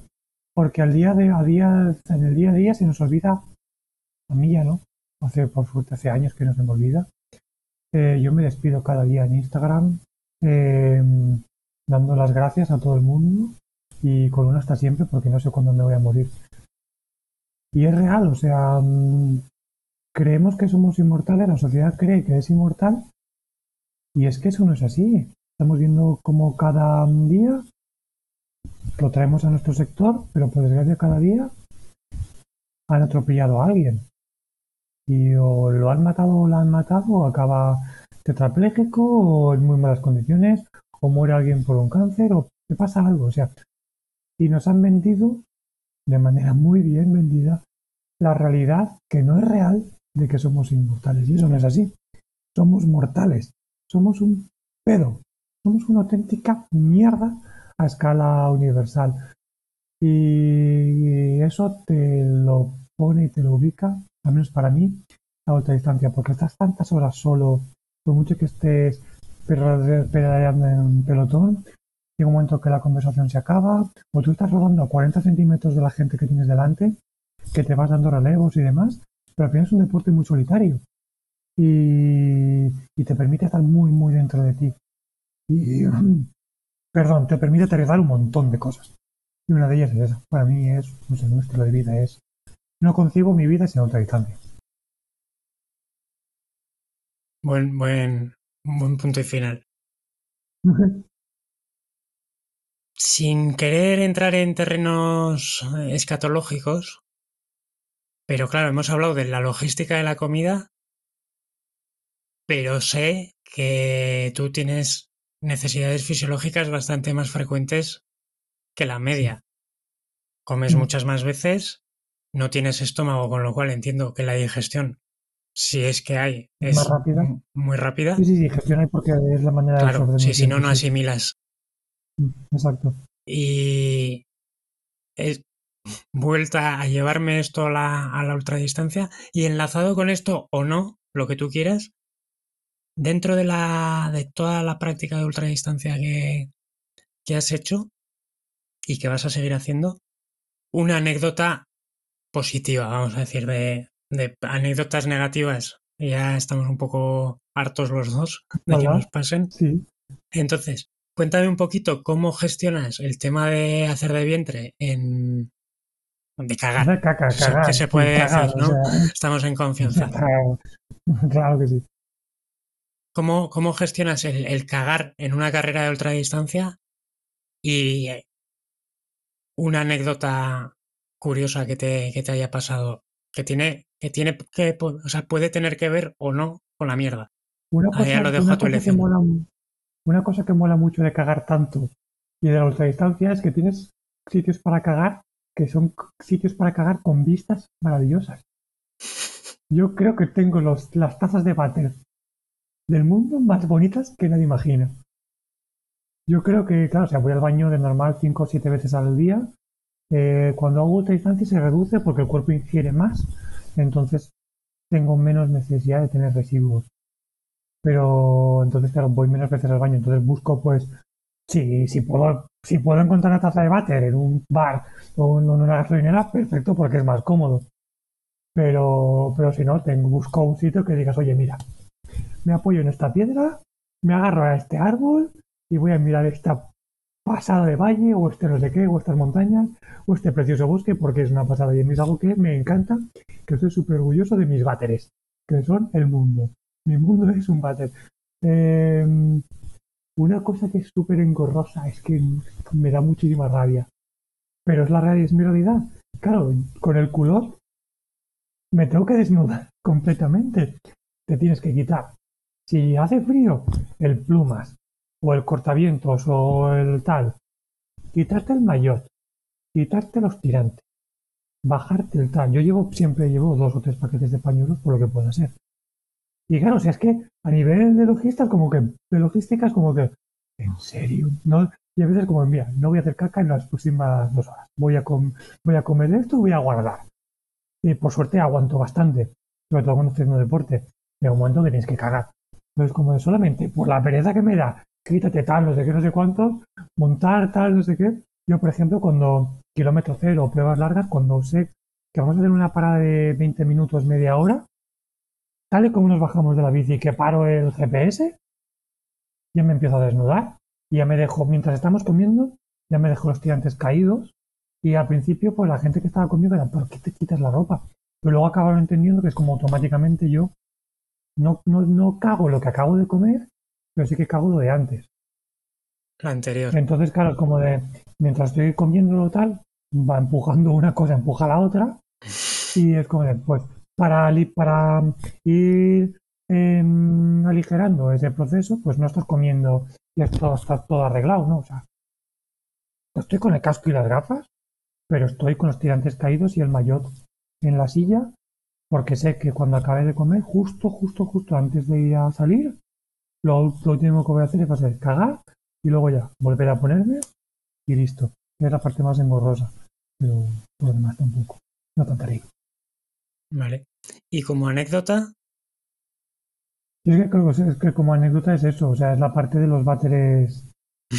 vale, vale. es que lo, lo, metería en anécdota, porque claro, es que caga en sitios tan increíbles, con unas vistas tan brutales, que es como de hostia. Sí, sí, sí. Y algunos terribles también, de las cosas como son. Sí, sí, sí. De hecho, hay muchas veces que es casi peor cagar en según qué, qué bares, locales, que es como de gustar. Una, por ejemplo, en, en Marruecos, cuando he estado por allí, eh, yo prefiero cagar fuera. O sea, me voy al monte, me voy al desierto y lo que sea, me escondo y lo que sea. Porque tienes que cagar en algún local y demás, tienes lo típico que es con un plato de ducha y un agujero. Sí, con Mi caca no es un culillo, mi caca va por aspersión. Entonces la que puedo liar es gordísima porque me puedo manchar los tobillos, zapatillas, o sea, no. Entonces me voy fuera de allí y busco la logística para no tener que hacerlo allí. O me pongo los esos, de mujeres. Porque, esos váteres y, las calas son peligrosos, ¿eh? Sí, sí, sí, sí. Bien, bien. Has comentado antes, ya por, por ir cerrando, Juan, has comentado antes eh, el tema de que estás gestionando el tema de la, de la discapacidad o la incapacidad era un, tema que, ah, bueno, antes cuando hemos hablado a mediodía un poco te, he dicho a ver si había algo que querías, eh, que preferías que omitiésemos, me has dicho que total libertad. Eh, entonces, eh, bueno, era un tema que, quería plantearte, ya me lo has resuelto cuando, cuando has dicho que lo estás tramitando, pero que actualmente no, no tienes reconocida una, una discapacidad. No sé si todo esto te, tu patología, digamos, eh, te impide desarrollar un trabajo al uso, si eres autónomo. ¿Cómo convives laboralmente con, esta situación? Eh, yo soy autónomo, soy autónomo. Mm, vale. Eh, me dedico a tanto a vender el libro, escribí un libro que se llama vacío, aprovechando pues esto hacemos un poco del input. Sí, no, no, no, no, era, era la siguiente, o sea, me parece, me parece ah, estupendo. Perdón, pues entonces. No, no, no, no, no. Bueno, o sea, Adelante. Lo, atamos aquí. Em, vivo, pues yo escribí un libro que se llama Vacío, que es un libro de recetas a través de las cuales pues voy narrando un poco eh, de manera bastante, con bastante humor, pero también bastante, con bastante carga emocional y con ilustraciones para hacer un poco más fácil de aterrizar pues voy narrando desde que me diagnostican hasta que llegamos a la pandemia, pues mis aventuras vitales. Entonces, eh, la escritura del libro es una, uno de mis, o sea, la escritura, no, perdón, la venta del libro es uno de mis ingresos, haciendo presentaciones y conferencias. Ahora, por ejemplo, en el 2 de julio en la Manchuela Gravel hacemos una presentación del libro allí y luego correr la carrera. El 2 de julio en Casas Ibáñez. Y mm, luego aparte también doy conferencias. Eh, es una parte importante, pues tanto para empresas, institutos, universidades. Eh, si hay alguien que se entera y demás y quiere, pues al final em, mi manera de reinterpretar todas las dificultades es muy aplicable al día a día, eh, ya no solamente con a nivel deportivo, sino a nivel también empresarial, ¿no?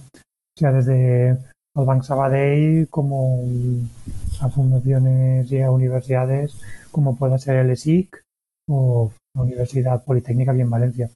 También dando conferencias también en, en eventos deportivos y luego aparte pues escribo copyright para un par de páginas web y manejando todo el tema de, de redes sociales. Entonces yo se me complica, se me complica trabajos al uso, básicamente porque mis ritmos, hay mucha gente, claro, o sea, hay que tener mucha suerte para tener un jefe o una jefa que sea capaz de entender y de, y de comprender que de repente tú en mitad del trabajo tienes que ir a cagar, porque tienes que pararte, porque tienes que comer y parar tu momento para digerir. Entonces, por suerte, pero no por suerte, porque también he tenido que trabajar muchísimo, porque he tenido que trabajar muchísimo y llamar muchísimas fuerzas y demás, a día de hoy pues soy autónomo. Soy autónomo y no tengo que depender de nadie. Que no se me caen los semillos y mañana tengo que meterme a trabajar en, un, una cafetería, tal, no sé qué, no sé lo voy a hacer, porque hay que comer. Pero de poder ser... Te da la flexibilidad, digamos, ¿no? Exacto. Eh, sí, porque al final me dedico a esto y mañana, por ejemplo, viajo a, hacia la quebranta huesos y voy a estar currando allí, me llevo el ordenador y tanto estaremos con el stand de Bielo y de Q365 y yo aparte por la tarde y en el viaje voy a estar currando con el ordenador con las cosas de copyright de texto. Entonces me permite pues estar deambulando sin tener una necesidad de tener un domicilio. Mi base es en Valencia. Yo de aquí, estoy enamorado de la terreta, por mucho que me mueva de un lado para otro, siempre acabo cayendo aquí. Entonces es como de, mira, pues no tengo... Pero vamos que soy perfectamente independiente, entonces a nivel laboral y logístico pues soy totalmente independiente. Vale. Todo esto viene, y ahora vamos al, al libro, pero eh, porque te quería lanzar una pregunta viendo todo lo que todo lo que has vivido, todo lo que sigues viviendo, eh, ahora dices que estás peleando, o, bueno, peleando, o mm, no sé cómo decirlo, mm, por la, porque te reconozcan la, discapacidad de alguna manera. Negocio más personal, ¿eh? Es, o sea, es más negociando a nivel eh, psico, psicoemocional, porque, o sea, o sea, tú me, o sea, si me ves por la calle, el otro día no sé qué, no sé qué, hice una carrera y mm, la acabé y la acabé mucho mejor que mucha gente y claro, a mí físicamente de puertas para afuera no sabe que yo estoy vacío. De repente me subo la camiseta y se ven todas las cirugías. Entonces es como que yo no me considero... Claro. O sea, no me considero que tenga limitaciones, porque hago muchas cosas fuera de lo normal. Eh, y me, soy autosuficiente, etcétera, etcétera. Pero claro, eh, soy consciente que a nivel autónomo y para muchas cosas. A nivel deportivo también hay cosas que pueden ser muy interesantes. pues la gestión de, emocional de decir, oye, pues tienes, tienes que entender que tienes una minusvalía. Pues está ahí. Claro, hay que asimilarlo, ¿no? También. Exacto, no es fácil, no es fácil. Vale. Por último, y ahora sí, eh, sacaste un libro, no sé exactamente hace cuánto que lo tienes publicado. Tiene un año y medio. Vale. Se llama Vacío. Vacío. Y ahí me has dicho, así de pasada, que es un libro de recetas. Sí, un tío que no tiene estómago hace un libro de recetas. Con dos cojones. no, me parece maravilloso, el humor, ¿eh? El humor, el humor negro es como el estómago, hay quien lo tiene y quien no. Yo no tengo estómago, pero tengo mucho humor negro. Eh, no sé, no me apetecía escribir un libro de aventuras, de, ah, pues viaja por aquí porque ya está por aquí, porque viaja por muchos sitios con la bicicleta, corriendo y bla, bla, bla. Y algo no, paso, hay muchas cosas de esas y no me interesan. Y tampoco quería hacer el típico libro de motivación de si yo puedo, tú puedes. Eh, Mr. Wonderful, a mí eso me parece literatura venenosísima.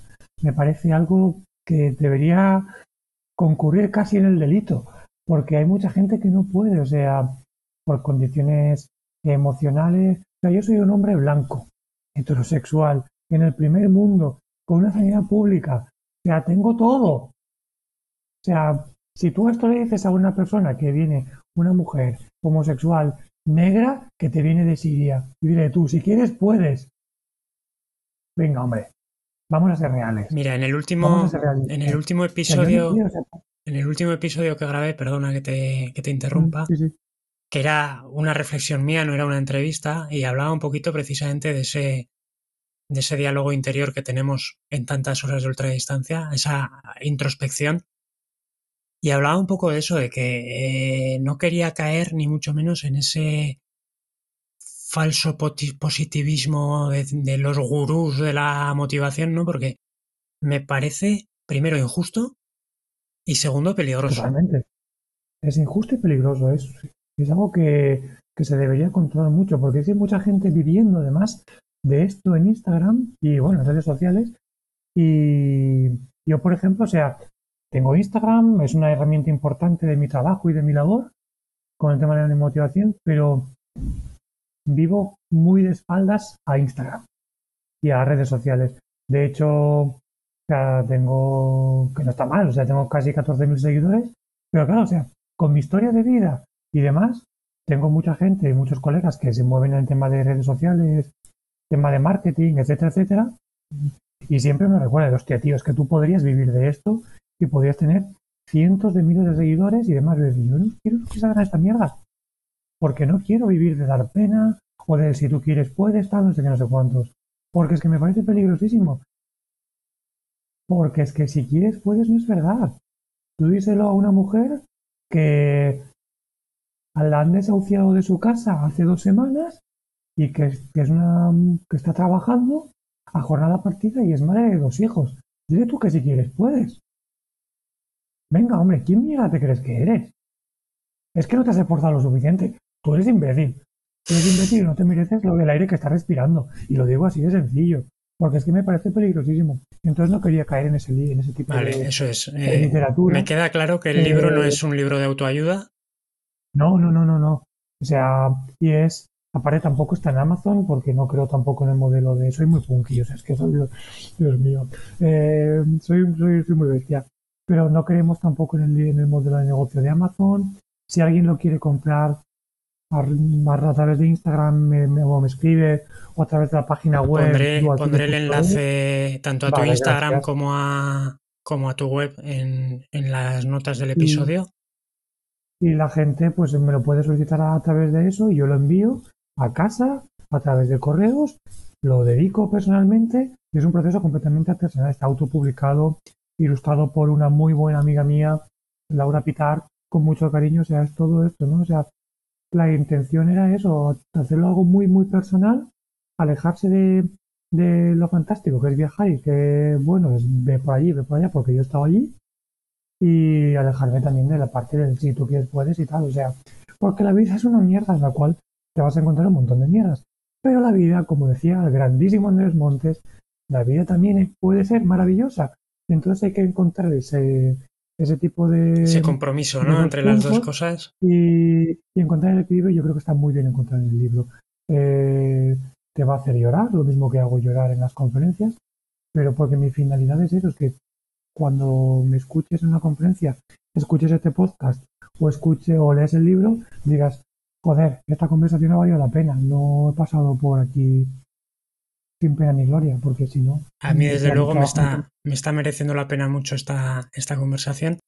Tenía varias preguntas eh, del canal de Telegram que yo creo que te las he ido haciendo todas porque estaba repasando ahora un poquito.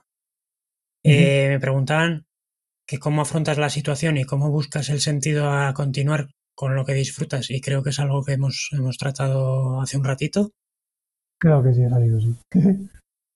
el tema de gestionar la alimentación en carrera, a lo que hemos añadido el cómo cagar en carrera, con lo cual duda resuelta eh, globalmente. Y eh, me preguntaban también si practicabas antes ciclismo, ya me has dicho que el deporte no estaba en tu agenda antes de, antes de todo esto, y mucho menos la ultradistancia. No, Creo que hemos tocado un poco, hemos dado un repaso a, tu vida en particular y a la vida en general, cosa que me parece estupenda. Y, nada, agradecerte este ratito o este ratazo, porque llevamos ya hora y media con la, con la tontería. Sí, muy tan mal. Muy, muy, muy a gusto, Juan. Muchas gracias por, por todo. Y... Gracias a ti por cederme este espacio. Hombre, yo siempre digo, eh, a todos los eh, invitados, digo que el primer beneficiado de todo esto soy, soy yo porque eh, al final traigo a gente que me resulta interesante a mí, mm, egoístamente, digamos. Luego, evidentemente, si esto suscita interés y a la gente le ayuda, yo me doy con un canto en los dientes, pero el, primer beneficiado de todo esto soy, soy yo. Entonces. pues te puedo decir además que, además creo que tengo el placer y creo que puedes poder decir con suerte en algún momento que tienes el que puedes decir que tienes el orgullo de ser la primera persona que me entrevista formato podcast relacionado con el mundo del tirismo. Porque siempre ha habido sido entrevistas, porque, o sea, quieras que en el mundo de la ultradistancia del ciclismo, pues soy relativamente eh, muy desconocido y muy nuevo. En el mundo del trail estoy bastante bastante presente, entonces la verdad es que mola mucho en espacios así. Eh, pues, es que me ha gustado mucho. Pues me alegro. Ha sido un placer. Pues nada más, Juan, lo dicho, lo dejamos aquí. Eh, pondré lo que te he comentado en las notas del episodio, tanto tus redes sociales como tu web. Gracias. Y yo no sé si quieres añadir una última reflexión antes de despedirnos. Mm, darte las gracias enormemente por abrirme este espacio y no sé, recordar que es que es eso, es que en cualquier momento cualquier cosa pasa y que cuanto antes seamos conscientes de que eso puede pasar y se nos puede llevar por delante, pues antes vamos a ser conscientes de qué es lo que importa para nosotros y para nosotros para vivir con la mayor plenitud en el día a día, que al final es eso, sea en el ultraciclismo, sea plantando patatas, escribiendo poesía o cuidando a nuestras criaturas. Es así sencillo, sin más. Muy bien, pues me parece, me parece una manera estupenda de, finalizar. Nada más, Juan. Otra vez muchas gracias y estamos en contacto. Gracias, adiós. Adiós.